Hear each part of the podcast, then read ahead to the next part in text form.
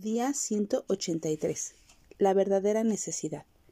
Cuando el deseo ha concebido, engendra el pecado, y el pecado, una vez que ha sido consumado, da a luz muerte. Santiago 1.15. Si enumeramos los problemas que hoy hay en nuestro mundo, podremos rastrearlos hasta llegar a las profundas necesidades emocionales y espirituales en las vidas de todas las personas.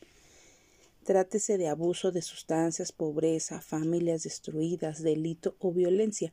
Toda condición destructiva brota de hondas necesidades internas que se manifiestan primero en nuestros corazones. Las personas reaccionan a las circunstancias que creen que originan sus necesidades, pero con frecuencia solamente son síntomas. Por ejemplo, alguien puede creer que el dinero aliviará los problemas y la insatisfacción que tiene y podría reaccionar a esa necesidad percibida de un modo malsano, impío y finalmente insatisfactorio, con resultados que van desde adicción al trabajo hasta el robo. Pero lo cierto es que la profunda necesidad interior de esos individuos puede ser respeto, valía personal o seguridad. Esta es una simplificación exagerada, sin embargo, observemos ese patrón.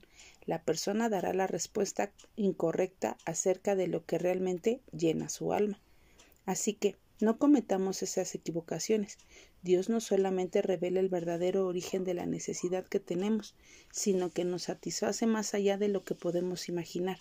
Busquémoslo y confiemos en Él, que es el único y al único que necesitamos que nuestra oración hoy sea, Jesús, la verdad es que te necesito.